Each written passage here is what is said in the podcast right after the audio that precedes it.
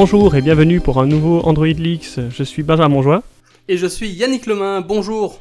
Alors Yannick, de quoi allons-nous parler aujourd'hui ah, Je pense que nous avons un invité. Ah mince, il y a quelqu'un. Bonjour. Bonjour. Bonjour. Mais qui es-tu? Stéphane, Stéphane Nicolas Ah Stéphane. Nous avons parlé de toi dans le tout premier épisode. Ah oui, je suis flatté. Eh bien oui, absolument. Nous avons parlé de Toothpick en fait. Ok, ah bah c'est chouette. ouais, on va pouvoir creuser un petit peu le sujet aujourd'hui. Et, et donc on, et donc on a dit, euh, on a dit, euh, ah Stéphane, c'est pas lui qui a tué RoboJuice. Oh l'enfoiré. Et si, mais pour le meilleur. vous allez voir. Et non, d'abord et avant tout, moi je tiens à te dire sincèrement, mais vraiment très sincèrement, que je suis euh, très content et honoré de t'avoir comme tout premier guest, de t'avoir tout court de un euh, comme, inter- comme comme comme invité, mais surtout comme tout premier guest de notre super podcast qu'on aime et qui est qui est écouté par des millions de fans à travers le monde. Ouais, si ce n'est des milliards, hein, j'ai vu les stats les dernières fois. hein. ouais, bah moi aussi ça me fait très plaisir. Puis euh, ouais, ça faisait euh, longtemps qu'on s'était pas revus, bah, depuis Devox. Et avant ça, euh, ouais, on avait eu une bonne expérience de travail ensemble. Fait que ouais, non, c'est cool de, de faire ce podcast. Je suis bien content de participer à, à, à votre mission. Voilà, j'ai voilà, j'ai au moins un gars qui qui peut prouver que j'ai travaillé sur Android. J'ai pas dit que Ouais. j'étais bon, mais lui il peut il peut prouver que j'ai travaillé sur Android. Voilà. Donc je dis pas je te que fais de la un merde. quand tu veux. C'est gentil, merci. Ok, Benjamin. Oui, non, donc Stéphane, maintenant qu'on a dit un petit peu euh, qui tu étais, est-ce que tu pourrais nous parler à plus de temps Donc, euh, d'où est-ce que tu viens, où est-ce que tu es et qu'est-ce que tu fais? Euh, D'où est-ce que je viens? Bah, Je suis né en France, euh, j'ai passé pas mal de temps au Québec et maintenant je suis franco-canadien. Et euh, depuis 5-6 ans, bah, déjà ça va faire à peu près une, une vingtaine d'années que je programme en Java, un, un peu plus même en fait. C'est ouais, c'est un peu devenu une obsession en fait. J'ai fait un peu d'autres choses, du C++, des choses comme ça, bah, de l'assembleur au début. Mais euh, j'aime vraiment beaucoup Java, donc ça commence à faire un petit, un petit bout que j'en fais. Euh, et donc ça doit faire 5-6 ans que j'ai combiné ça avec euh, aussi mon amour de Linux en passant sur Android. Donc euh, c'est quand même plutôt génial d'avoir euh, dans sa main un petit système Linux avec une API programmatique en Java. Donc voilà. Et euh, donc depuis 5-6 ans, je fais de l'Android. J'ai commencé par une appli personnelle en fait pour voir un peu comment ça se passait qui était Cinema Droid. En fait, la, la télécharger même plus du store, je pense pas qu'elle marche encore, mais c'était bien sympathique, client, serveur, euh, tout ça. Quand tu l'as pas mis à jour Et- pour Android N. Ah non, je l'ai Elle- pas mis à jour Elle ne depuis fonctionne euh, pas en 4, 5 multi-window Ah. Enfin. Non, non, non. L'idée, c'était, euh, bah, c'était surtout de me familiariser avec la programmation Android et puis de remettre un peu le pied à l'étrier parce que j'ai, je fais pas mal d'autres choses que de l'informatique avant ça aussi. Donc, euh, T'étais prof de maths si je, si je me trompe pas. Ouais, j'étais prof d'informatique à, l'université Laval au Québec et puis après dans un cégep qui est une sorte de lycée technique si tu veux. Euh, c'était très chouette aussi parce que je formais des, futurs professionnels. Et, euh, et donc après, je me suis dit que j'aimerais bien euh, travailler sur Android plutôt que continuer à donner des cours d'informatique en général, quoique j'ai- j'aimais beaucoup enseigner. Mais donc je me suis lancé dans une appli perso comme un side project, on va dire. Ça m'a pris quelques mois, j'ai beaucoup aimé ça. Euh, à ce moment-là, j'ai rebougé en France et donc j'ai travaillé pour euh, deux compagnies en trois ans à peu près euh, là-bas. Et bah, d'ailleurs, c'est là qu'on s'est connus, Yannick. Donc et une après que je connais, ça, oui, tout à fait. voilà. Et après ça, euh, euh, donc une fois que ça s'est terminé, ben, j'ai trouvé un boulot euh, en Californie, aux États-Unis. Donc maintenant, je travaille pour Groupon, ça doit faire euh, deux ans. Donc euh, Groupon, d'abord j'ai travaillé pour eux au Canada et maintenant je suis plus assigné aux États-Unis, euh, dans la Silicon Valley. Et c'est un environnement super chouette. En fait, ce que j'aime beaucoup dans mon métier, c'est que dans mon boulot, c'est que je peux faire pas mal de recherches et pendant mes horaires de boulot. Donc c'est plus de la recherche comme je faisais avant, en dehors des heures de travail, uniquement à faire des choses intéressantes pendant qu'on n'est pas payé. Donc là, je joins les deux en même temps et j'en suis très très content. Et, et ouais, donc voilà, ça fait deux ans qu'on travaille sur une appli qui est quand même euh, très complexe pour différentes raisons. Bon, enfin bon, on aura peut-être l'occasion d'en reparler par la suite, mais oui, donc c'est une appli qui est euh, assez grosse, avec euh, pas mal de gens qui sont impliqués, donc beaucoup de développement en parallèle, et puis qui avait quand même un certain degré de dette technique, on va dire. Et mon boulot principal, c'est de la refactorer, de la moderniser. Et voilà. Alors, quand, tu parles de, de moderniser l'application, est-ce que vous utilisez de l'injection de dépendance? Ah oui, on, a- on utilise l'injection de dépendance. Bah, en fait, il faut savoir que euh, Groupon, c'est euh, la boîte pour quelle- laquelle travaillait Michael Burton. Donc euh, Michael Burton, c'est l'auteur de RoboJuice. Euh, il a commencé ce projet-là comme un projet personnel en dehors de, ses heures de boulot et puis euh, rapidement après il s'est fait embaucher par Groupon. Donc il a appliqué euh, à l'intérieur de Groupon. Donc je te dirais que dès le tout début, depuis 5-6 ans que l'application existe, elle a été conçue autour de l'injection de dépendance. Donc c'est quelque chose qui est vraiment au, cœur de notre façon de faire depuis très longtemps. Ça tombe bien, c'est le sujet d'aujourd'hui. Yannick, est-ce que tu te rends compte c'est incroyable, c'est quand même une coïncidence gigantesque. énorme, énorme. En fait, en fait, euh, excuse-moi, je te coupe, euh, Benjamin. C'était juste pour euh, pour dire que justement l'injection dépendance, on en a déjà touché un mot, plusieurs mots en fait sur nos sur nos deux premiers épisodes, parce que parce que c'est un sujet qui est apparemment quelque chose que nous on on chérit quelque part qu'on utilise en tout cas. Moi, je sais que je sais, j'ai beaucoup de mal sans. Et d'ailleurs, sur le projet sur lequel je travaille pour le moment, il n'y a pas du tout d'injection dépendance et je pleure presque tous les jours, recroquevillé, mhm. euh, par terre, en position du fœtus et tout. Euh, et, euh, et, donc voilà, donc c'est quand même un sujet que je trouve assez intéressant et surtout très important, je pense. Il y a quand même ce côté assez important dans pour avoir un pour avoir une structure de code clean et et, et, et comment dire modulable et, et facilement facilement scalable il n'y a pas de mot hein, pour ça en français. Hein. C'est comment est-ce qu'on dit scalable en français euh, qui peut grossir. ouais, scalable donc on disait.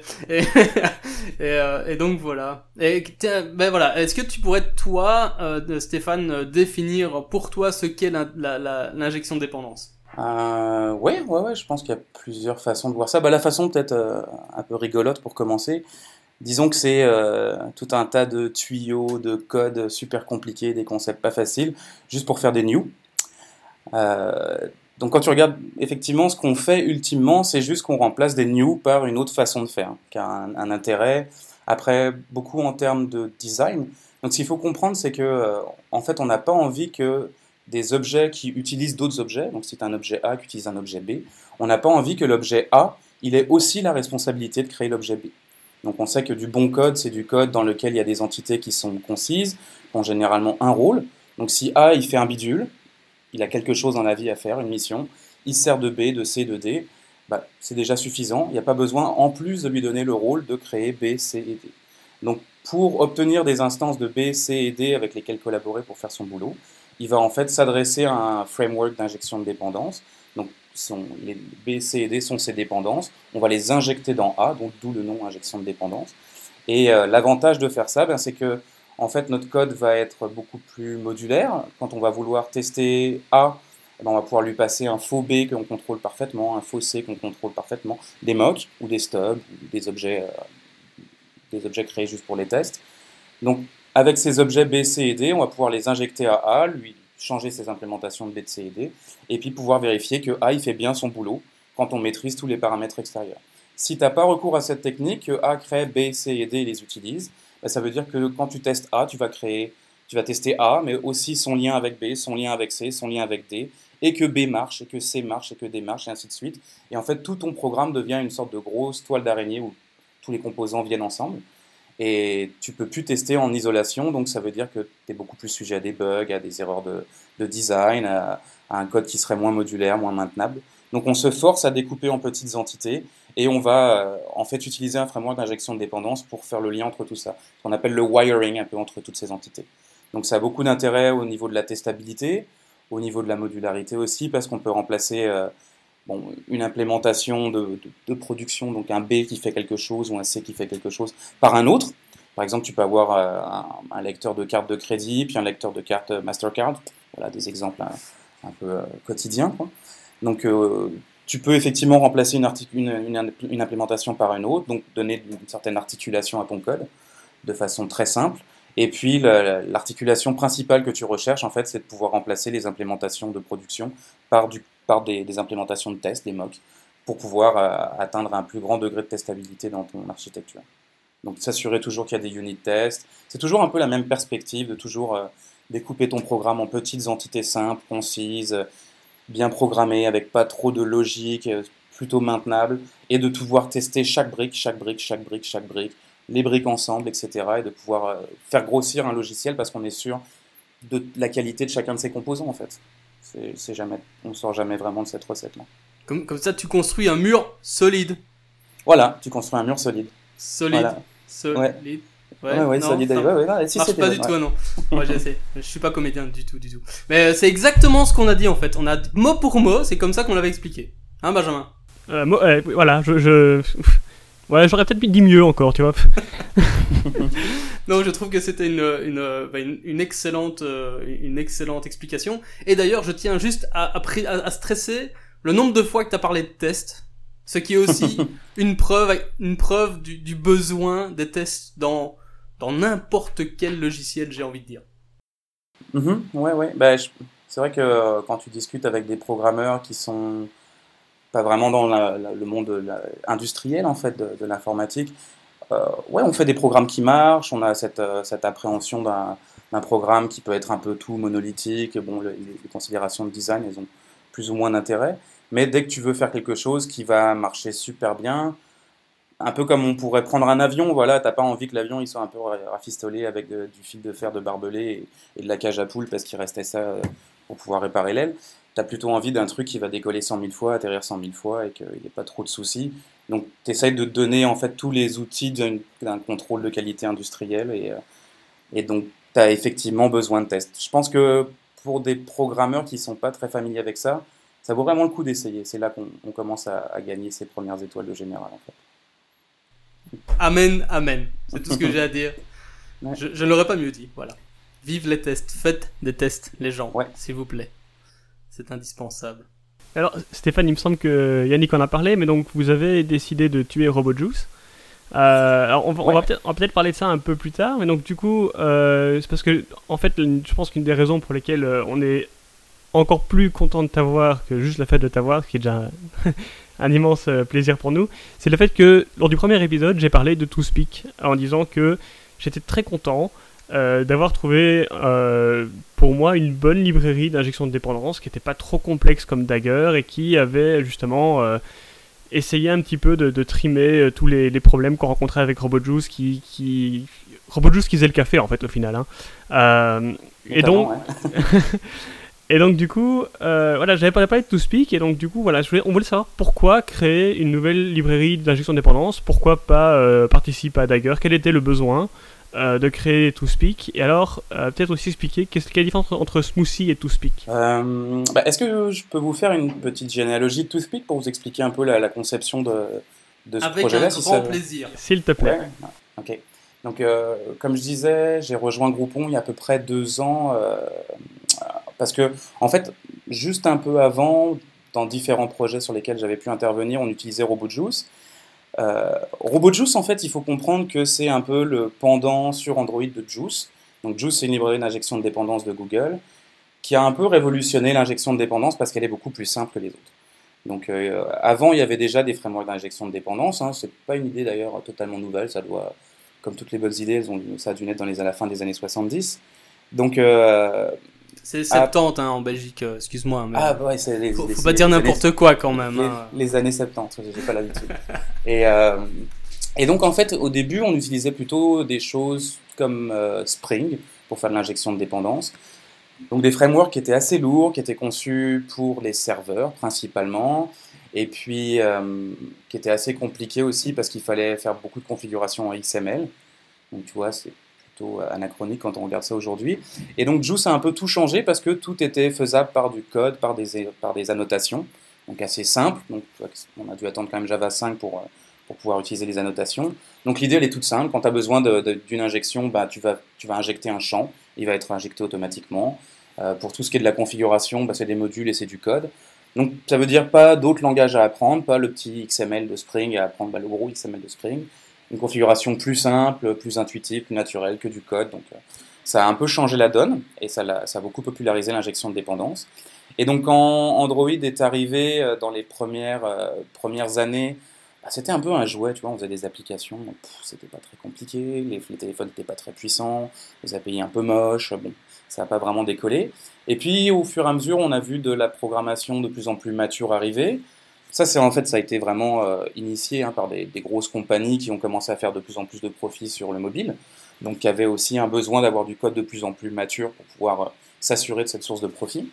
Et donc, euh, l'idée d'introduire de l'injection de dépendance parce que ça permet des architectures plus testables à émerger. Et c'est là que Mike Burton a, Michael Burton pardon, a décidé d'initier RoboJuice, donc de faire en sorte que Juice puisse être utilisé sur Android et qui marche bien avec les activités, puis après les, fragments, etc. Puis la librairie a grossi comme un gros bébé bien entretenu et puis que bien nourri et puis bah voilà effectivement cette librairie elle s'est mise à faire un peu tout et n'importe quoi euh, à gérer des événements, par exemple, un bus d'événements, à faire de l'injection, non pas uniquement de dépendance, mais aussi de vues, de ressources, euh, ouais, tout un tas de, choses comme ça, du code asynchrone aussi, à faire du logging. Donc c'est devenu une sorte de, couteau suisse pour, euh, pour le développement Android. Ce qui n'est pas forcément une mauvaise idée, pourquoi pas. Après, il y a pas mal de contributeurs, donc ça grossit comme ça. Et le problème, hein, c'est que ben, Android a continué à, maturer, à mûrir. Puis, euh, en fait, un des gros problèmes de cette plateforme-là, c'est que euh, la, réflexion est très lente et Juice utilise énormément de réflexion. Donc ça, c'est vraiment quelque chose qui est au cœur de Juice, donc au cœur de RoboJuice. Parce que RoboJuice, ça doit être une quoi une, Peut-être 200 classes, et Juice, ça doit être à peu près 1000 classes. Donc on voit qu'il y en a une qui est quand même beaucoup plus grosse, et le cœur de RoboJuice, c'est vraiment Juice, et il utilise massivement toutes les, features de réflexion. Donc sur un serveur, ça pose pas de problème. En plus, sur un serveur, euh, dans une JVM de PC, au bout d'une quinzaine d'appels, la réflexion est aussi rapide que du code normal, parce qu'il y a une JIT, qui est une Just-in-Time Compiler. Donc il n'y a pas vraiment de coût associé à l'utilisation de la réflexion dans une librairie. Sur Android, il n'y a pas cette JIT. Euh, dans Nougat, les choses vont évoluer un petit peu, ça a été amélioré, mais on est encore loin d'une JIT. Donc les performances de la réflexion sont vraiment loin d'être satisfaisantes sur Android. Et puis, eh ben, on, a vu aussi tout le domaine euh, ouais, se raffiner, euh, avoir des exigences de plus en plus intenses au niveau de la rapidité, de la flexibilité, de l'utilisation des ressources. Juice consommait beaucoup de mémoire aussi, il utilisait Guava dans les dernières versions, qui est juste énorme pour une application Android, et qui, va te, remplir ton premier DEX, par exemple. Donc, on, voyait de plus en plus de dissonance finalement entre Android et puis RoboJuice. Donc euh, surtout le problème pour nous c'était les performances. Donc là avec Michael on a décidé d'aller sur un... Avant que je travaille dans, pour Groupon euh, en open source on avait décidé d'introduire un système hybride qui était basé sur des, annotations, des processeurs d'annotation. Donc qui permettait d'aller chercher plus de performance. Donc Dagger 1 avait sorti une librairie d'injection de dépendance entièrement basée sur des processeurs d'annotation ce qui conceptuellement est quand même une petite révolution. Il hein. faut, remettre les choses euh, dans, leur historicité finalement. Et, euh, et c'est donc Crazy Bob qui travaillait pour Square, qui était le CEO de Square, qui a fondé euh, la JSR 330, qui est la, JSR de l'injection de dépendance, donc les specs, si on veut, de l'injection de dépendance. Depuis le début, il se disait que tout ça, ça allait fonctionner au runtime, mais que peut-être, peut-être, peut-être il y aurait moyen d'avoir ça au, compile time donc de pouvoir euh, construire complètement un graphe d'injection de dépendance à, la compilation. Il avait cette intuition-là, ils n'ont jamais pu le coder, jusqu'à ce que Jake Wharton en fait rentre dans le décor, et qui travaille pour Square, et qu'en en fait ils se mettent à bosser là-dessus, avec pas mal aussi euh, Pierre Ivrico qui a, bien contribué, et ils ont réussi à faire en sorte que euh, on puisse produire un graphe d'injection de dépendance entièrement à la compilation. Ce qui a pas mal d'avantages, quelques inconvénients aussi, on pourra en reparler, mais euh, donc ils ont réussi à faire ça et c'est vraiment un gros milestone, je dirais, pour l'injection de dépendance. Ça, prouve à quel point tout devient euh, maîtrisé, rapide, euh, une, compréhension très achevée en fait de l'injection de dépendance avec Dagger 1. Donc dans RobotJuice, on s'est dit bon bah on va essayer d'aller chercher des performances en, s'inspirant de ce modèle-là. On avait donc un système hybride qui utilisait encore pas mal de réflexion parce qu'on utilisait encore Juice, mais on avait optimisé beaucoup de choses, notamment le scan des annotations par un processeur d'annotation. On a gagné pas mal de perfs, 50% dans la version 3, encore 50% dans une version 4, mais on était quand même en sort très loin de Dagger. Donc, euh, est-ce, que tu parles là de, de RoboBlender alors? Ouais, voilà, c'est ça. RoboBlender, c'est la partie processeur d'annotation de RoboJuice. Et donc, on, a, on a gardé ce système-là, on l'a raffiné, on a même optimisé Juice.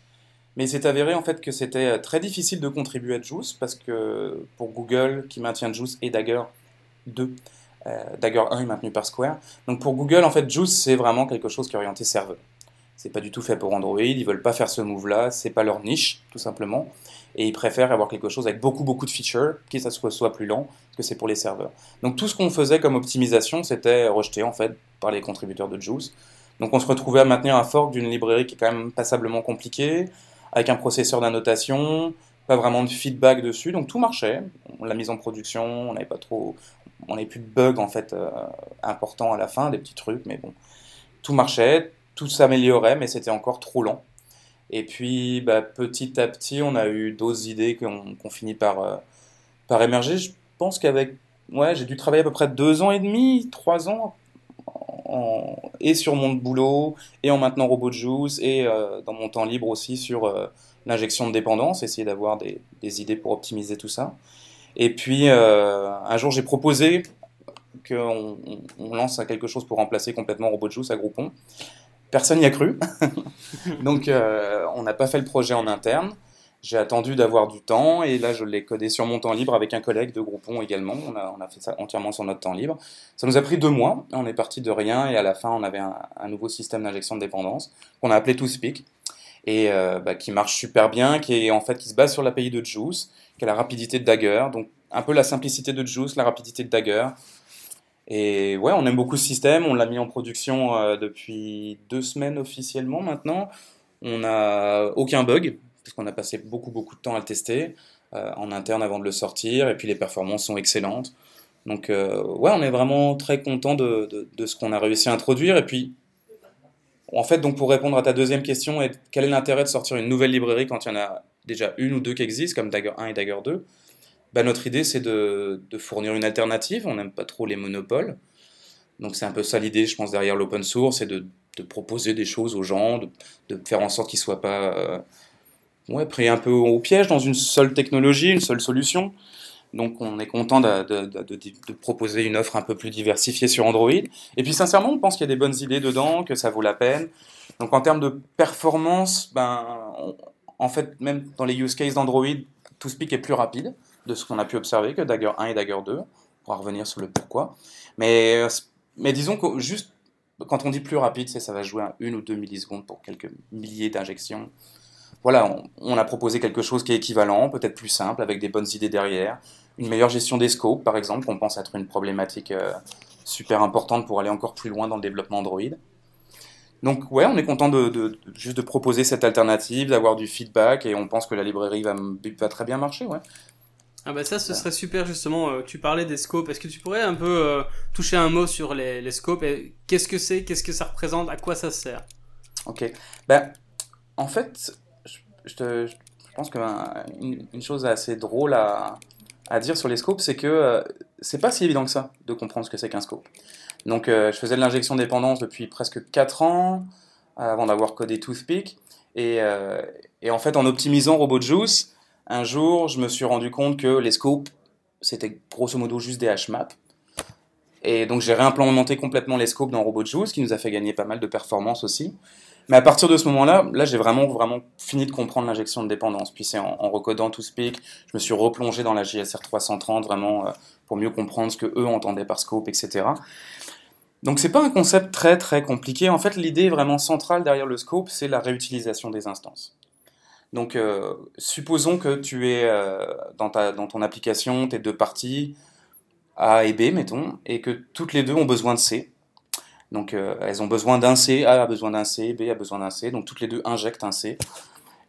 Toute la problématique du scope, c'est de savoir quand est-ce qu'elles ont le même C et quand est-ce qu'elles ont des C différents. Donc par défaut, si tu n'as pas de scope, en fait, à chaque fois que tu vas injecter un C, tu vas te retrouver avec un C différent. Maintenant, si A et B sont dans le même scope, ben, elles vont partager le même C. Donc en ce moment-là, on dira que C est un singleton du scope qui contient A et B. Donc c'est vraiment réutiliser les instances qu'on injecte. Ça va pas plus loin que ça. Et euh, après, il se trouve qu'on peut euh, étendre ce raisonnement-là, euh, comprendre aussi le lien qu'on peut faire avec des annotations. Donc, je pense que la plupart d'entre nous sont assez familiers avec le at singleton, qui permet d'annoter une classe et de dire c'est un singleton global de mon application. Donc ça c'est vrai, c'est du scope de ton application. Mais tu peux raffiner, tu peux avoir des sous-scopes, des scopes enfants. Et tu peux aussi dans ces scopes enfants définir des, définir des singletons. Et donc savoir un, un, usage très raffiné de la réutilisation de, ce que tu injectes. Et c'est ça qu'on va chercher avec les scopes. Donc, euh, par exemple, sur Android, très naturellement, on arrive à effectivement un scope de l'application. Donc ça, c'est ton, application qui tourne dans, ton process. Donc tu vas avoir des objets qui vivent à ce niveau-là. Tu peux avoir tous les singletons qui vont euh, euh, ouais, contenir un état très global à ton application. Par exemple, des données sur un utilisateur, pourquoi pas, ou plutôt, je sais pas, des préférences sur les couleurs à utiliser dans ton application. Plutôt ça. Euh, ensuite, tu pourrais définir un sous-scope, par exemple au niveau de tes activités, pour dire ben, dans une activité, euh, j'aimerais bien avoir, par exemple, euh, ma shopping cart, ma liste d'épicerie. Et puis comme ça, ça, peut permettre à différents fragments de l'afficher sous différents angles. Un qui pourrait afficher les prix, un qui pourrait afficher euh, comment ajouter dans cette liste euh, d'achat, etc. Donc tu vas pouvoir partager dans tes, dans tes fragments, dans, à l'intérieur de ton scope, cette liste d'épicerie, de, cette liste de shopping cart, liste d'items que tu as envie d'acheter. Donc tu vois, tu peux créer comme ça tout un tas de scopes intermédiaires qui sont liés à la vie de certains contextes, donc des activités ou des fragments, ou même peut-être une vue, tu pourrais, tu pourrais le partager avec les sous-vues, euh, tout un ensemble d'objets. Mais de façon générale, en fait, c'est cette idée que les scopes vont être euh, les enfants des uns des autres, qui est, qui est, plutôt quelque chose qui est assez propre à Android. Et en fait, dans la pratique, les scopes sont souvent ça. Ils sont toujours euh, organisés dans une sorte d'arbre. Et donc, dans ToothPick, ce qu'on a fait, c'est que vraiment, cette notion de scope, elle est centrale. Euh, tu ouvres des scopes et tu précises tout de suite de qui sont les parents, de qui sont les enfants, etc. Tu fermes les scopes très facilement, tu déclares très facilement des singletons de scope. Donc, tu manipules ça comme un objet direct. Donc, même, je pense que ToothPick, en fait, est, est une bonne librairie parce que elle rend explicite le concept de scope.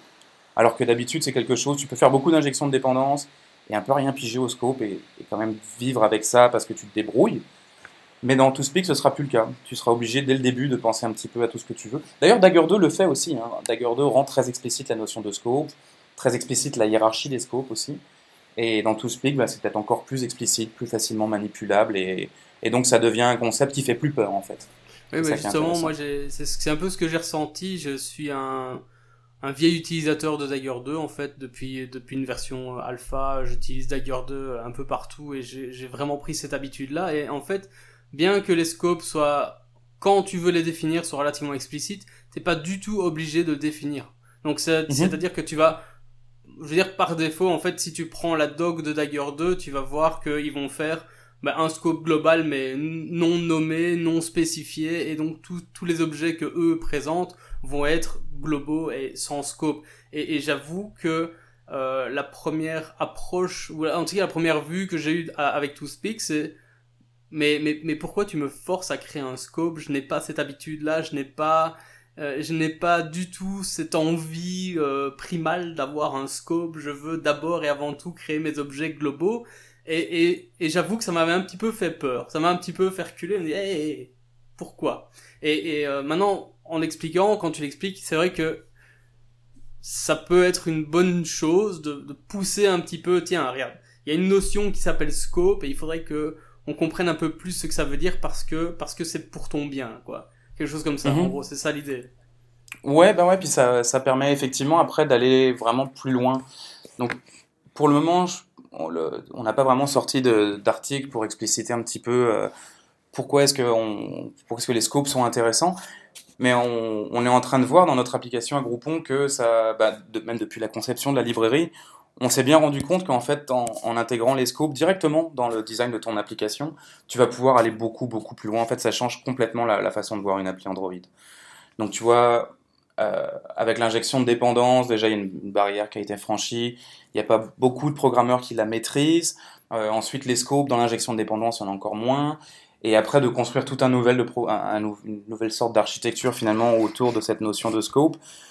Bon, c'est sûr que c'est quand même assez avancé, mais d'un autre côté, sincèrement, c'est quand même très très intéressant pour te dire. Nous, on, on, commence maintenant à avoir, bon, bien sûr, un scope d'application dans lequel on a nos singletons très globaux, on va dire, puis des scopes d'activité aussi dans lesquels on peut euh, partager des choses qui sont réutilisées entre fragments, entre vues, donc ça, ça marche bien.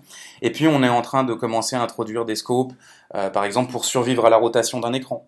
Bah, tu peux te mettre dans un scope entre l'activité et l'application et tu surveilles la rotation d'un écran. C'est là que tu peux mettre ton presenter pour euh, MVP. Et donc, c'est là que tu peux persister aussi une partie de l'état de ton activité. Donc sans vraiment se poser de questions, tu mets juste dans un scope, tu clôt le scope à la fin quand il faut et voilà. On est aussi euh, donc c'est une réponse très élégante à un problème qui est quand même assez difficile sur Android, c'est comment faire pour survivre aux rotations quand, ton écran est recréé. et puis on c'est ça, tout à fait. Voilà, donc on peut se servir de l'injection de dépendance qui devient super élégant, ça se règle en deux trois annotations. Et puis on est aussi en train d'introduire maintenant euh, des scopes qui sont qui, qui englobent plusieurs activités. Donc par exemple un scope d'achat et donc à l'intérieur, on a plusieurs activités qui sont liées au flow d'achat. Donc tu vas commencer par euh, choisir un objet, choisir sa quantité, entrer ta carte de crédit, etc. Et tout ça se passe à l'intérieur d'un flow d'achat et dans lequel on fait persister euh, tous les états des objets liés à l'achat. Et donc, on a effectivement en faisant ça, bah, tu survis aussi à tes rotations. En fait, on se rend compte qu'on est même capable d'aller encore plus loin et de survivre à la mort de l'application en codant bien les, les, différents éléments qui gèrent euh, les états. Donc, on a une architecture qui est en train de se standardiser aujourd'hui vers des entités qui sont très précises. Donc, euh, quand on a un web service, on appelle ça API client, il n'y a pas d'état.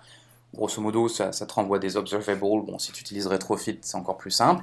Donc, tu fais tes requêtes réseau, tu les convertis du JSON à, à des POJO. Donc ça, c'est la partie réseau, pas d'état. On a une partie euh, manager qui conserve les états. Donc euh, elle conserve un état en RAM. Et cet état, il est, dès qu'il est modifié, il est sauvegardé sur disque par un, DAO quelconque. Ça peut être en chaque préférence, base de données, comme tu veux. Et en fait, ces managers-là, dès qu'ils existent, ils lisent leur état et ils te l'offrent en RAM par une petite API. Et donc ces managers, ce sont eux qu'on injecte dans nos scopes intermédiaires, et c'est eux qui font en sorte que quel que soit l'état de ton application, quel que soit l'état de l'activité dans le flux, que tu sois recréé depuis le début ou pas, tu retombes toujours sur un état dans lequel tu étais. Et cet état, il est disponible pour n'importe quelle activité qui fait partie de ton flow. Et donc en allant vers des architectures comme ça, on voit bien que les responsabilités sont de plus en plus séparées, beaucoup plus claires. Tu as un modèle persistant en RAM, tu es plus ou moins obligé de te passer des choses par intent ou par des... On, on, bypass un peu des mécanismes assez fondamentaux dans Android, mais en même temps on arrive à des modèles de programmation beaucoup plus simples, dans lesquels euh, voilà, tes POJO ils sont en RAM, quand tu as besoin de les afficher, tu les demandes à un manager, hop, tu les affiches il y a beaucoup moins d'entités qui sont euh, intermédiaires, qui sont utilisées pour collaborer, réaliser ton appli. Donc effectivement, tout ça, tout, toute cette idée de testabilité, design, scope, euh, ensuite les, les scopes qui, qui, drive en fait un peu le design de ton application, ça, effectivement, ça change pas mal la façon de programmer sur Android. Puis c'est intéressant de découvrir en fait toutes ces, nouvelles perspectives euh, au fur et à mesure de l'évolution de la librairie.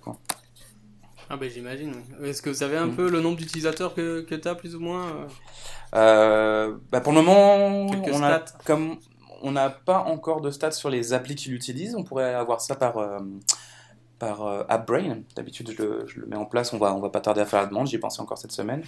Mais là, on vient de fêter nos 50 millions de premiers utilisateurs, puisque Groupon utilise, euh, utilise maintenant. Wow. Donc euh, on n'a aucun bug en production, on n'a aucun bug lié à ToSpeak, tout va très bien, les performances sont excellentes. Donc euh, voilà, on, est, on, a, on, a, on a déjà nos 50 premiers millions d'utilisateurs. Ce qui est pas mal. Ouais, ouais, c'est pas mal pour, euh, pour un début. Mais il reste, euh, il reste à faire en sorte que en fait, la librairie soit adoptée par d'autres compagnies. On sait qu'il y a d'autres utilisateurs déjà. Et puis surtout, essayer de faire en sorte d'animer une communauté autour. C'est ça qui est intéressant avec ToSpeak, de, de voir d'autres gens, d'avoir d'autres contributeurs. Ouais, c'est super. Mm. Benjamin, toi, t'as as utilisé un peu ToSpeak, non? Ouais, là, moi, j'ai, euh, comme j'avais expliqué au premier épisode, ce qui s'est passé, c'est que. Donc avant, j'utilisais RobotJuice pour sa simplicité, parce que justement, euh, bah, comme tu le disais, il n'y a pas beaucoup de monde qui, euh, qui au début comprend, comprend ce que c'est que l'injection de dépendance et ce que c'est vraiment, euh, ce que ça fait, pourquoi on doit le mettre en place, et pourquoi, je sais pas, un new object, comme tu disais très bien. Euh, et du coup, j'avais utilisé Dagger pour justement un petit peu euh, introduire ce concept auprès de, certains collègues. Et ça a marché très bien, parce que forcément, c'était euh, super simple. Et du coup, en fait, après ça, quand j'ai voulu migrer vers Dagger 2, je me suis rendu compte que c'était vraiment trop complexe, en fait. Dagger 2 était... Et, et, toujours, d'ailleurs, à mon sens, beaucoup trop, euh, trop, trop boilerplate en fait. On est obligé d'écrire 50 milliards de classes et d'interfaces, etc. pour au final faire quelque chose de, de, relativement simple, on va dire. Verbeux, on dit en français, s'il te plaît. Voilà, verbeux, merci. Euh, et donc, du coup, j'avais un petit peu cherché et j'étais tombé sur ToSpeak euh, et j'ai tout de suite trouvé euh, que c'était beaucoup plus C'est moi qui t'en ai parlé, fais pas genre. J'imagine parce que c'est moi qui t'ai parlé de ToSpeak aussi. bah oui, mais c'est. Voilà. Mais euh, je voulais faire croire que c'était mon idée. Non, non, non, non, non. c'est ouais, la faute à Stéphane encore. c'est une la, bonne idée. la faute de Stéphane. C'était exprès. Hein. Bon, donc, et, euh, ouais, et donc voilà, je, donc, tout de suite, j'ai euh, trouvé que c'était une super idée. Et, euh, et donc, je l'ai testé et j'ai accroché. Donc, maintenant, ce qui se passe par contre, c'est que depuis, j'ai rejoint un nouveau client où là, il y avait Dagger 2. Donc, j'étais obligé de le mettre dedans, euh, dans, dans Dagger. Et donc, maintenant, je comprends un peu mieux Dagger. Et je pense que ben, justement la, transition aussi de RobotJuice par ToSpeak vers Dagger, c'était une bonne chose pour moi dans tous les cas. Euh, puisque, comme tu le disais, c'est euh, c'est peut-être moins facile que RobotJuice, mais ça reste quand même euh, assez simple. Maintenant, du coup, je, je vais peut-être dévier un tout petit peu, comme c'est notre habitude dans ce podcast, pour poser une question que j'ai et que je, c'est peut-être totalement débile hein, comme question. Sûrement d'ailleurs. Voilà. Certainement. Mais donc, ce que j'ai remarqué, ce que j'aimais beaucoup avec RobotJuice, c'est que RobotJuice cachait un petit peu derrière son, sa méthode statique, justement, tout ce principe de de scope. Donc c'est-à-dire qu'au final, on avait cette méthode statique qu'on appelait, on récupérait nos objets qui étaient injectés, on n'avait pas trop besoin de savoir euh, les scopes, etc. Et maintenant, j'en remarque avec les scopes qu'on ouvre nous-mêmes et qu'on ferme nous-mêmes, au final, si je prends l'exemple donc de, je prendrais un, un, scope pour mon contexte, pour mon activité, et mon fragment va avoir besoin de ce scope, je vais devoir être obligé d'appeler mon activité qui a ouvert ce scope pour récupérer le scope. Et donc du coup, maintenant, ce qui m'embête un petit peu, c'est que j'ai cette sorte de, de, référence euh, hardcoder vers mon activité, où je vais devoir caster getActivity ou le contexte, ou, de façon ou une autre récupérer cette instance de mon, euh, de mon scope. Est-ce qu'il y a une façon plus propre euh, que, de caster le contexte ou d'appeler en dur mon activité. Ou alors est-ce que, je, suis obligé moi-même de recréer cette sorte de singleton statique intermédiaire qui va plus ou moins abstraire cela? Je, vais tenter une réponse. Tu, vas me dire si, je suis tombé à, mais tu, côté dis si ma, question n'est peut-être pas claire non plus. Hein. Je sais pas si. Euh, mais je crois que j'ai compris. Mais euh, bah, en fait, ce que je me demande, c'est euh, donc quand tu ouvres un, scope avec ToSpeak, tu lui donnes un nom. on a indiqué dans les docs en fait que le nom d'un scope, c'était bien quand c'était un scope qui était attaché à quelque chose qui vit, comme une application ou une activité, de faire en sorte que le nom de son scope qui est attaché à cette activité, ce soit l'objet qui vit lui-même.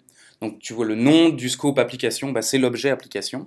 Le nom du scope euh, de l'activité, c'est l'activité elle-même. Donc avec Toothpick, quand tu veux obtenir le, scope de l'activité, tu lui dis toothpick.openscope de getActivity ou de this pour l'activité, et tu récupères le scope qui est attaché à cette activité directement.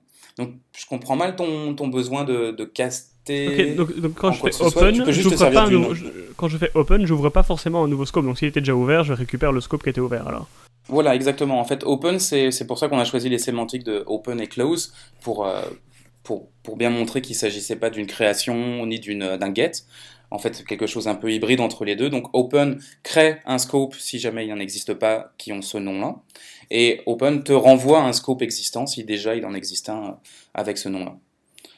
Donc en fait, tu peux, dans ton activité, quand elle commence, tu vas créer un scope qui est propre à ton activité, en précisant qu'il va être fils du scope de l'application, ce qui se fait en une seule ligne, hein, c'est pas très compliqué, avec open scopes de euh, euh, get application, virgule, get activity, ou this, this. Ensuite, donc ça tu le fais au niveau de ton activité, donc dès que l'activité commence, elle se crée un scope, qui est juste un espace mémoire dans lequel on recycle les instances pour l'injection. Donc cet espace va vivre en même temps, il est créé au moment du onCreate de ton activité. Tu, as la responsabilité de le détruire aussi durant le onDestroy de ton activité, donc toSpeak.closeScope this. Et maintenant, donc cette, ce scope qui vit avec ton activité, tu vas pouvoir y avoir accès dans n'importe quel composant qui connaît ton activité en fait, dont un fragment, dont une vue. Une vue, elle a un contexte. Ce contexte, c'est ton objet activité quand tu es dans une vue. Donc tu peux faire à n'importe quel moment euh, toothpick.openscope de getActivity pour un fragment, toothpick.openscope de getContext pour une vue, et tu te retrouves dans le scope de ton activité. Ça te va? Ok, ouais. Voilà, Donc, tu n'as pas, besoin de, caster, tu, tu, récupères juste euh, le, scope en utilisant le nom des, des objets. J'avais mal compris. Je croyais qu'effectivement, une fois qu'on l'ouvrait, l'activité gardait une référence à ce scope pour justement pouvoir être partagé par la suite. En fait, c'était pas nécessaire. Bah, tu peux faire ça, mais effectivement, ça va t'obliger à caster ensuite à faire un partage. Et puis, ouais, le cast, il faudrait qu'il passe par une interface, et idéalement pour, pour pouvoir gagner en, réutilisabilité de tes fragments, qui soient pas trop liés à une classe d'activité, mais plutôt à une interface implémentée par une activité. Donc c'est plus compliqué en fait. Nous, on suggère vraiment d'utiliser le nom des, des scopes. Bah, c'est nettement mieux, c'est nettement, nettement mieux. Merci beaucoup. C'est nettement mieux, c'est plus facile. Et euh, en fait, peut-être juste pour euh, compléter, compléter, quand, quand, tu fais ça, quand tu essayes d'obtenir le scope lié à une activité, euh, tu as, un gros problème qui va survenir, c'est que des fois ton activité, en fait, elle est morte. Donc, euh, par exemple, tu es dans une async task, tu dis j'aimerais bien obtenir le scope de mon activité, et en fait, bah, tu te retrouves avec un nouveau scope. Parce que, le, parce que ton activité, elle, naît, elle crée son scope, elle meurt, elle close son scope, mais tu as peut-être une async task qui est partie entre temps, qui continue à faire des choses et qui, au moment de s'exécuter, voudrait euh, récupérer le scope de l'activité pour faire de l'injection de dépendance. Et en fait, ce scope a été fermé parce que l'activité est morte. Et donc là, tu te rends compte que dans ton code, tu as des problèmes liés au fait que ton activité est fermé, alors que tu veux faire des tâches en, background. Donc c'est une façon supplémentaire de t'aider à débugger. Finalement, tu te rends vraiment compte du fait que ton contexte a été détruit, que tu n'avais pas prévu ta tâche pour supporter le fait que l'activité soit morte. Donc ça c'est vrai au niveau des fragments, parce qu'ils ont quand même des cycles de vie plutôt bizarres. C'est vrai au niveau des async tasks, c'est vrai au niveau de RX Java par exemple, de tout ce qui est asynchrone en fait. Donc c'est, je pense que c'est un plus en fait. Effectivement, tu rencontres des problèmes nouveaux, mais ils sont pas créés par la librairie en fait ils sont juste pointés par la librairie. Donc ça t'incite vraiment à mieux prendre en compte dans le traitement des cycles de vie dans tout ce qui est traitement asynchrone en fait. Ça a quand même été réfléchi cette histoire. Hein, Vous avez pas fait ça en 10 minutes quoi. Euh, bah, en fait, on l'a codé très vite. Moi, je te dirais qu'il y a eu presque un an de conception. Ouais, c'est ça. Il y a eu beaucoup de réflexion, d'architecture, je suppose. Ouais, beaucoup, beaucoup de. Ben, les trois derniers mois, on s'est dit vraiment, on voulait coder la librairie. Donc là, on a vraiment peaufiné les API et tout. C'est là qu'on a fait émerger la notion de scope et de, de, hiérarchie euh, méronymique, là, de contenant-contenu. Mais euh, ouais, l'implémentation, par contre, ça a été un rush de 60 jours. C'était épuisant, mais c'était génial. c'est le, plus gros hackathon de ta vie. Quoi. Ouais, ouais, ouais, ouais. Non, ça c'était vraiment, vraiment intense. Hein. J'avais deux mois en fait. Euh, euh, pour des raisons personnelles dans lesquelles je pouvais coder aussi, aussi, intensément que je voulais. Et ça a été une super aventure. Avec Daniel aussi, d'ailleurs, euh, Daniel, c'est vraiment euh, une des révélations de ToSpeak aussi. Vraiment un excellent programmeur, jeune, qui est très très mature, beaucoup de perspectives. Ouais, le, co-auteur de ToSpeak, Daniel Molinero Riguera, pardon. Ah bah, on, ne manquera pas de, de, le nommer encore une fois parce que je suis incapable de prononcer son nom. Vas-y, redis-le. Daniel, Daniel Molinero Riguera. Voilà, mais Daniel, merci à toi aussi pour euh, tout speak alors. Euh, je, je, tiens à dire, j'ai commencé, j'en parle à chaque fois, hein, j'ai commencé à faire une app dans le train parce que je prends le train pour aller au boulot en fait maintenant. Et dans le train, euh, en tout cas en Belgique, on a, on a une, un truc extraordinaire, c'est-à-dire qu'on a absolument aucune connectivité avec Internet, du tout. Et donc mhm. je prends ça comme un challenge pour, pour programmer sans avoir d'accès à Internet, ce qui est pas facile. Non, pour moi, en 2016, non, c'est plus facile. Non, c'est vraiment pas simple. Et, et donc, euh, ToSpeak, c'est la, c'est la, la, l'étape suivante. C'est la prochaine, c'est la prochaine intégration que je vais faire dans ma super app. Faut dire que c'est vraiment une app euh, du tonnerre. Euh, mais oui, c'est la prochaine intégration que je vais faire, c'est l'utilisation de ToSpeak euh, pour, pour la connexion d'indépendance. Parce que pour le moment, j'avoue, j'utilise des, des saloperies de constructeurs statiques. Euh, voilà. Des, des, des, voilà. C'est, c'est mal, mais ça marche. Ouais, Donc, ça marche, ouais, ouais. Puis après, tu peux step, raffiner. C'est ça. Next step, c'est euh, injecter, injecter ToSpeak dedans. Injecter ToSpeak, voilà. Pour, pour que ToSpeak m'injecte des trucs. Voilà, donc... Euh, tu vois, tu, tu utilises Dagger qui va injecter ToSpeak. Là, ça te fait... Ah, il y en a qui ont des architectures comme ça. Hein. Enfin bon... Après, effectivement, enfin, il y, a il y aurait beaucoup de choses à dire sur des utilisations de Dagger 2, des mais effectivement, il y a des architectures hybrides. Je connais des, des boîtes qui ont des, des, des, modules en Dagger 1 qui font de l'injection de modules de Dagger 2. Ah ouais. Oui, parce que en fait, un des problèmes avec Dagger 2, en fait, c'est qu'il n'est pas du tout modulaire. Donc, euh, tu as, beaucoup de performance, effectivement, mais, parce que le, runtime, il n'y a aucune question qui est posée, il n'y a aucun if. En fait, on va construire ça, puis ça, puis ça, il a besoin de ça et ça et ça. Donc tout ton arbre est complètement codé déjà. Donc c'est un arbre d'injection de dépendance qui est super statique. Et à aucun moment tu peux dire bah, ah tiens cette classe là là j'aimerais la remplacer par un mock.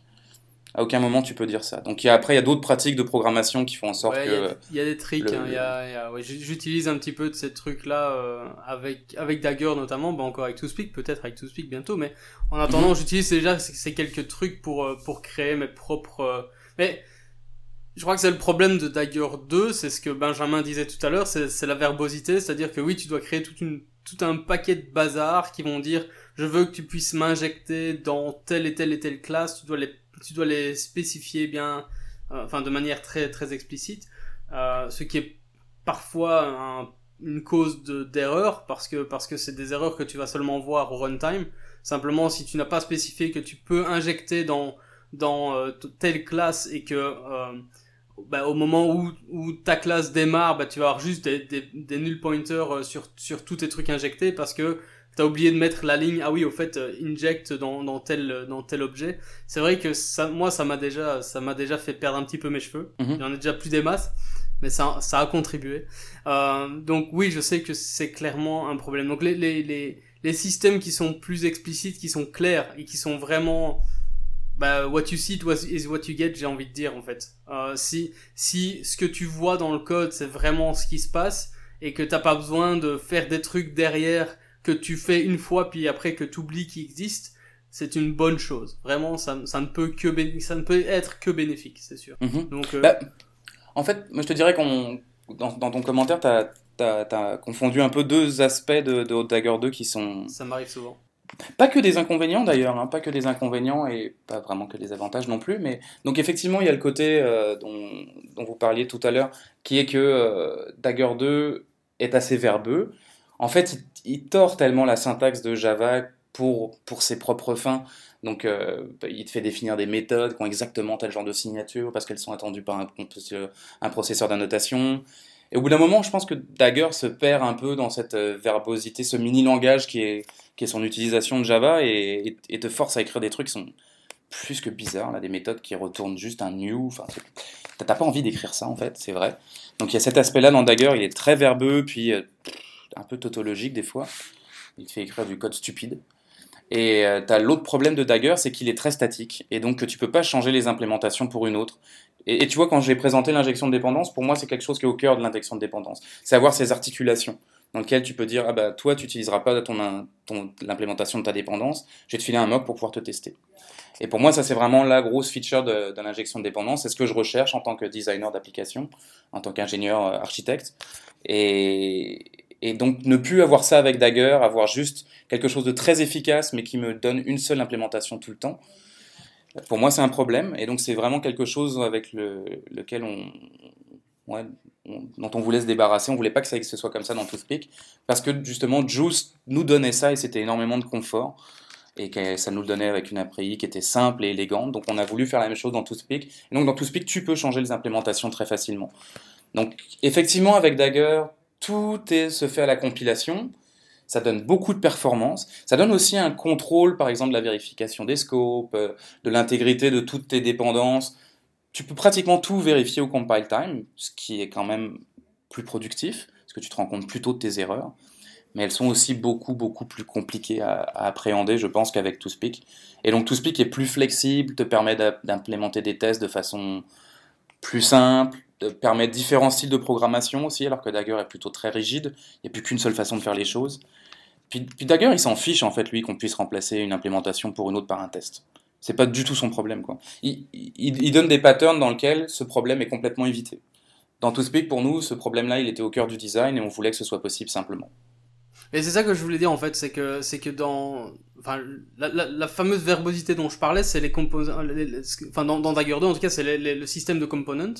Mm -hmm. Et donc en gros ton component euh, va définir euh, qui peut être injecté et ce qui peut être injecté. C'est euh, ça. Et, et, et, et donc techniquement, euh, tu peux, en tout cas moi c'est ce que je fais dans mes tests, ben, j'ai un autre component et aussi j'utilise d'autres types de components euh, par flavor par exemple. Donc si tu crées divers uh -huh. flavors, alors là je, je vais overrider ou ou euh, étendre si tu veux mes components et commencer mm -hmm. à chipoter comme ça. Et donc là, maintenant ça reste relativement statique en effet, mais euh, dans certains cas, tu peux quand même remplacer un module par un autre. Tu vois, donc, oui. donc dans ce cas-là, ça, ça te donne cette articulation qui, j'entends, n'est peut-être pas aussi euh, poussée que euh, que celle de Toothpick parce que parce que bah, Toothpick, elle, euh, lui apparemment de, ne te demande pas de faire ce genre de, de, de, de gymnastique, de, de changement de flavor et ce genre de choses. Mais en attendant, c'est faisable avec Dagger. C'est juste, c'est juste pas facile. Mais il, il ouais, faut, il faut comprendre comment ça, il faut savoir comment le faire. C'est jouable. C'est tout, enfin, moi je le fais, mais euh, c'est vrai que c'est pas, c'est de là que, c'est ça que je parlais de, de verbosité. Donc, c'est articulable, oui, euh, tu peux tu peux gérer un peu tes composants euh, mais c'est pas du tout comme tu comme tu viens de l'expliquer côté Toothpick ça n'a pas l'air aussi simple c'est clair euh, et je me réjouis de tester euh, Toothpick euh, plus en détail pour pour vraiment m'assurer de ça de ce que, de que tu dis vrai parce que bon mm -hmm. est-ce que je peux vraiment te faire confiance? Je ne sais pas non, il faut jamais faire confiance. Faut, faut jamais faire faut, confiance. Faut toujours, faut toujours essayer. Mais non, non, franchement, ça, c'est vrai que c'est intéressant. Et dans Dagger 2, c'est vrai qu'il y a quand même des possibilités d'articulation. Mais quand tu regardes les docs, quand tu regardes, il y a même un très très long thread là, sur Dagger 2 sur comment faire pour avoir des modules de test, etc. C'est quand même quelque chose qui est plus ou moins supporté, qui est difficile à atteindre. Tout à fait. Et donc je pense que la, la réponse qui est donnée par ToSpeak est plus satisfaisante à ce niveau-là. Mais ça vient avec un prix aussi. C'est le prix, c'est que euh, on va pouvoir résoudre en fait les, ce que tu injectes. euh, donc tout ce qui est binding seulement au runtime, donc ça veut dire que tu vas voir tes erreurs euh, tardivement pendant ça. que tu te sers de l'appli. Ce qui est pour moi un gros problème. Ce Euh, qui est un gros clair- problème, notamment en termes de productivité, ça c'est clair. Mais, mais bon, en même temps, tu gagnes aussi une certaine productivité dans tes tests. Enfin, nous, on a préféré faire le compromis comme ça, et on est très à l'aise avec, euh, euh, avec, avec cette façon de faire. Ouais, ouais, je comprends. Donc, ouais, ouais, c'est bien qu'il y ait justement, c'est un peu dont on, ce dont je parlais au début, ces différentes alternatives, et, Mhm. Et que on- chacun puisse être libre de juger ce qu'il préfère. Et puis sans doute que euh, l'histoire étant ce qu'elle est, il y aura quelqu'un qui va proposer quelque chose qui va fusionner les deux avantages des, les avantages des deux techniques à un de ces quatre. Idéalement, ce sera ça. Fabuleux. Mm, mm. Vive la compétition. Voilà. C'est comme ça que ça grandit. La diversité, pardon.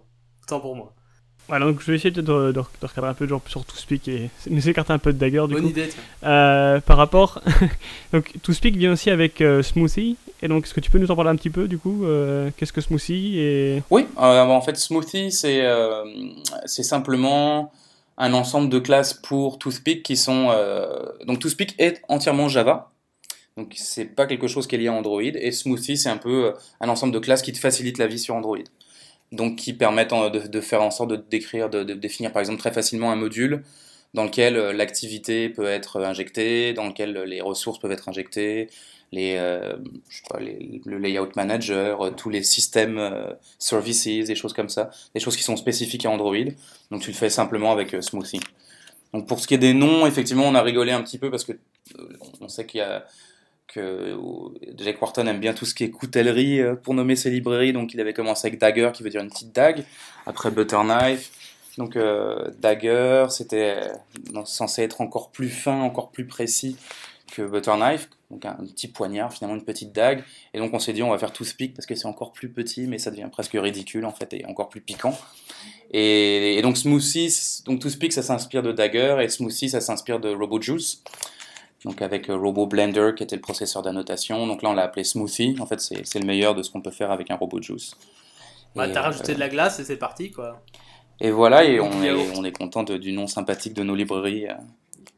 Ah oui, d'ailleurs, c'est vrai, on n'a même pas mentionné le petit dernier, Tiger, là, qui est sorti de, de chez Google, et que j'ai malheureusement pas eu le temps de tester, mais, mais qui doit être sûrement intéressant aussi à regarder.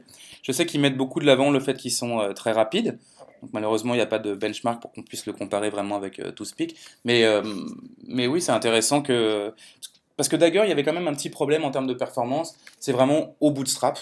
Donc si tu es à la recherche de tes euh, 20 millisecondes perdues sur un Nexus 6 euh, au démarrage, et ben effectivement tu vas pouvoir utiliser peut-être euh, Tiger. D'ailleurs Toothpick a des meilleures performances aussi dans, dans pas mal de cas que Dagger 2. À cause de ça, parce que euh, l'étape de bootstrap est plus rapide, elle est presque à coup nul dans les deux librairies, Tiger et Toothpick. Donc ça vaudrait peut-être le coup de regarder Toothpick ou euh, d'inviter leurs auteurs le prochain coup. Mais il faut qu'il parle français, c'est plus problématique. Ah ouais, ça va pas être évident ça. Voilà, on, tradi- on, on utilisera Google Translate en, en live, on verra bien si ça marche. Ah, ça peut le faire. ouais. Oui, donc Tiger, c'est un, c'est un nouveau, euh, c'est un nouveau sur le, un, un new kid on the block, on va dire. Oui, Euh, comme Mais, euh, nouveau oui, comme- challenger, comme speak. on va ouais, dire. Ouais, bah, ouais, bah écoute, bah voilà, ça, diversité, c'est ce qu'on disait. Oui, oui, c'est bien, c'est bien, c'est bien. Je, pense que c'est intéressant. Et puis, euh, c'est drôle parce que ça me fait penser à un speech que donne euh, Pierre-Yves qui travaille pour Square, que, je connais assez bien, qui travaille aussi dans la région de San Francisco. Et donc, lui, un- une des conférences qu'il donne, c'est euh, Faites vous-même votre framework d'injection de dépendance. Donc, je crois qu'il a donné trop souvent son speech que tout le monde fait le sien maintenant. Mais effectivement, ouais, ça, ça, vaut la peine d'essayer de voir un peu comment tout s'articule parce que c'est pas si compliqué que ça au final. Bon, après, avec les processeurs d'annotation, il y a beaucoup de, de subtilité pour aller vite. Mais comprendre l'idée générale, effectivement, je crois que c'est.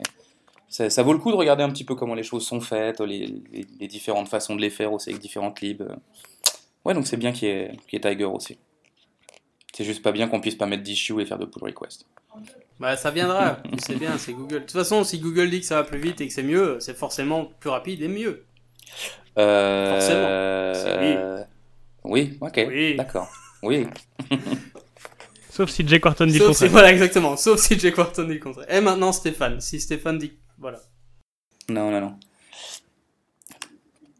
Non, faut essayer. Alors, euh, j'avais une autre question aussi, du coup, par rapport à, la mort de RoboJuice. Est-ce que ToSpeak a euh, entraîné la mort de RoboJuice d'une façon ou d'une autre? Parce que, euh, tu me dis si je dis des conneries, hein, mais notamment, il y avait RoboJuice 4 qui était euh, pratiquement sorti, uh-huh. ou qui, qui, était même sorti. Et vous l'avez, vous l'avez même pas annoncé en grande pompe. On était un petit peu, on a, on a vu un commit ou une branche, un truc comme ça dans, dans GitHub, sans aucune annonce, rien du tout. Et puis, euh, peu de temps après ça, enfin, peu de temps, je sais pas, euh, enfin, relativement peu de temps après ça, euh, vous, vous, annonciez la mort de RoboJuice. Alors, est-ce que, est-ce que ToSpeak y était pour quelque chose? Oui, bah oui, oui. En fait, ce qui s'est passé, c'est que RoboJuice était maintenu en, en coma artificiel depuis deux ans, en fait, pour être honnête. Il n'était pas mort, mais disons qu'il n'y avait pas beaucoup de signaux sur l'encéphalogramme. Donc on, on, se battait hein, pour essayer d'avoir des meilleures performances, de le moderniser, etc. Mais l'intérêt de la communauté déclinait aussi. On a fini par être un peu dans les dernières boîtes à l'utiliser encore. Ce qui n'est pas du tout le but. Hein. On ne veut pas du tout faire des, frameworks maison pour faire des frameworks maison. Nous, ce qu'on cherche, c'est vraiment d'open sourcer des parties du code pour euh, montrer un savoir-faire, pour aller chercher du feedback plus large, du vrai open source, quoi. Donc, euh, ouais, RoboJuice, ça allait pas très bien les deux dernières années, malgré tous nos efforts pour essayer de d'utiliser des défibrillateurs cardiaques pour le, stimuler un petit peu puis augmenter les, performances, mais non, rien à faire, il bougeait plus. Donc euh, c'était une mort programmée. RoboJuice 4, on l'a inclus dans une version de l'application de Groupon. On avait pas mal enlevé de features pour essayer de gagner un peu de temps, ce qui n'était pas une très très bonne idée. Et donc on a eu peur de le réaliser et que toute la communauté s'alarme en fait du fait qu'il fallait euh, par exemple, ne plus utiliser l'injection de, de, vue de robot de plus possible, mais utiliser Butter Knife. Donc il y avait beaucoup de, beaucoup de migration à faire. Et finalement, pour pas grand chose, donc on s'est dit, bon, on va passer directement à Toothpick. Et euh, Michael Burton, pendant ce temps-là, a décidé de tuer officiellement Robot Juice. Donc je pense qu'on va faire quand même un petit article post-mortem pour lier aussi avec euh, Robot Juice et euh, proposer Toothpick comme alternative et Dagger. Parce que Toothpick n'est pas un Robot Juice 5, donc c'est vraiment une nouvelle façon de faire les choses. C'est un peu comme Dagger, c'est un peu comme euh, Tiger, etc. Donc ouais, une nouvelle, euh, ouais, une nouvelle approche un peu pour la DI avec des idées un petit peu de, de, Dagger, des idées un petit peu de Robot Juice. Donc oui, la mort était programmée. Je pense qu'on n'a pas su très bien faire mourir la librairie. Et donc, ouais, il va falloir qu'on sorte un article pour euh, en revenir un petit peu là-dessus. Puis c'est peut-être euh, c'est peut-être une, euh, une meilleure approche, je trouve, d'avoir plutôt des libres qui sont plus orientés vers un seul but, plutôt que ce côté, justement, comme tu disais tout à l'heure, couteau suisse. Euh, ouais, exactement. je, crois, je, crois, que c'est quand même bénéfique, surtout avec nos, nos, nos amours pour les decks. Mm-hmm. Non, non, c'est vrai. bah, d'ailleurs, en fait, tu vois, c'est. avec le Dex, hein, pas du tout, mais bon, voilà quoi. Bah, tu vois, en fait, ce, ce conseil, c'était. Euh, donc, bah, j'ai déjà discuté pas mal avec euh, Jack Wharton, et il me disait, lui, justement, que c'était euh, pour lui quelque chose qu'il fallait que je travaille, parce que dans mes librairies, j'avais tendance à élargir le scope, et donc essayer de, de, raffiner toujours, d'avoir un scope de plus en plus précis, pointu. vraiment une petite niche et régler un problème et le faire très bien. Donc c'est quelque chose euh, qu'on a essayé de faire avec RobotJuice à la fin en enlevant des features qui étaient inutiles. Et donc avec ToSpeak qu'on a fait très bien. D'ailleurs aussi avec euh, Enson, une autre librairie qu'on a publiée il n'y avait pas très longtemps, qui permet de, de, de, créer automatiquement un DSL de navigation entre activités. Donc euh, avec Dart. Paf euh, Aïe Quoi? Ouais, bon. Histoire. Non, ah oui, tu connais pas ça? Pas du tout, non. Non, bah, en fait, Dart te, te permet. C'est une librairie qui existait euh, il y a déjà quelques temps. Dart qui est sur GitHub. Donc il faut faire Dart, Android. Dart, je connais. C'est pas le langage de, de Google, hein, c'est Dart Android euh, GitHub. Là. Donc euh, ça te permet d'annoter tes champs avec des at inject extra, grosso modo, et de pouvoir les passer par intent et d'associer automatiquement le contenu des intents avec les, les champs, avec un processeur d'annotation, donc très rapide. Donc tu vois, une petite fioriture euh, à la butter knife, mais pour tes intents et tes extras, quoi, finalement. Ah et, et, nous, on a hijacké la version 2 de Dart, on a complètement dépossédé le contributeur original, honteusement. Et euh, on a travaillé dessus pendant un mois et demi, deux mois pour, euh, pour en fait, à partir des informations des inject extra, on génère des intent builders. Donc on génère une petite DSL qui te permet de de construire des intents pour ces activités-là. Ah ouais, ça a l'air sympa quand même. Donc Dart te permet de remplir tes champs dans l'activité target, donc remplir tes champs avec le contenu des intents, et Enson te permet de construire les intents en se servant de ce qu'il y a dans l'application target. Donc ça te, ça te génère en fait une couche de navigation entre activités et tu n'as plus du tout besoin des sérialisables, des machins, tout est géré pour toi. Tu passes que des objets avec un nom clair, enfin tout est avec une petite DSL, une petite machine à état. C'était super intéressant à coder d'ailleurs. Et tout ça avec un euh, processeur d'annotation. Ouais, ouais, ouais, non, c'est super. Le point de l'éditeur, c'est Henson, donc c'est H-E-N-S-O-N. Ouais, hein. exactement. C'est nommé en l'honneur d'un d'un explorateur qui a découvert le pôle Nord, un explorateur nord-américain qui était noir-africain. Et personne ne sait ça, mais c'est le premier humain à avoir touché le pôle Nord. Bah, on en aura appris des, choses aujourd'hui. On en aura appris des choses aujourd'hui, disais-je. Donc, eh oui, oui, t'as as toujours été dans, dans l'open source, hein, toi, Stéphane, quand même. Ouais, ouais, j'aime bien ça. Bah là, j'avoue que là, j'ai plus trop d'idées.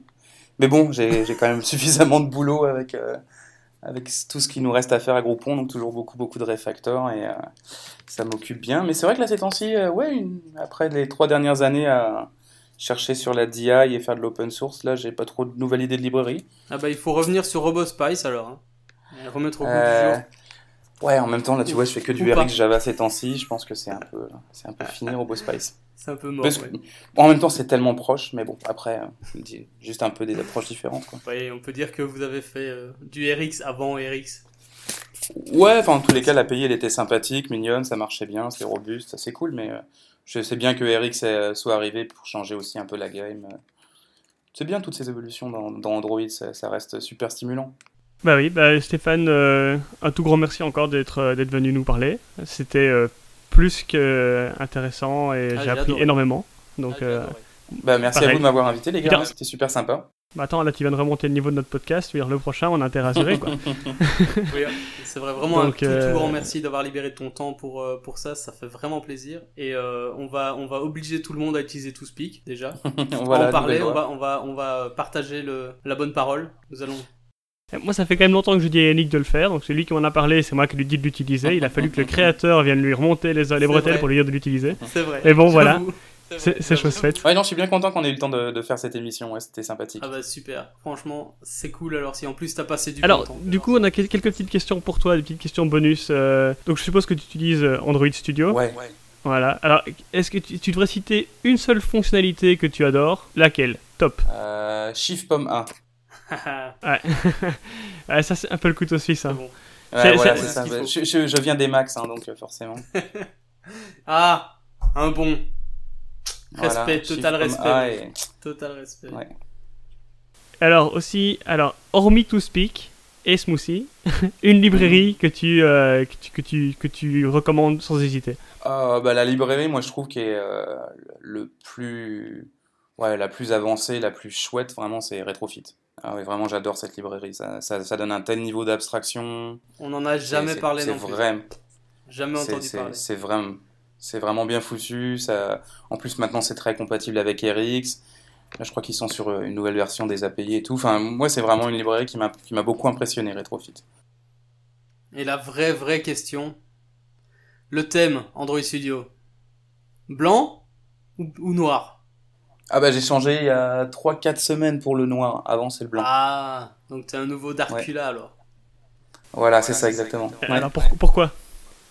Euh, ben, De façon générale, ça produit moins de lumière, donc c'est plus agréable pour, euh, pour... Ouais, parce que je programme pas mal tôt le matin, plutôt que tard la nuit. Là, donc souvent j'ai envie de moins de lumière dans les yeux, et euh, donc moins de blanc, c'est pas mal. C'est une bonne Moi j'aurais dit l'inverse, ça, ça, me tient éveillé justement. Et après, il faut utiliser des, toothpicks pour euh, garder les yeux ouverts. Ouais, voilà, la boucle est bouclée. J'ai réussi.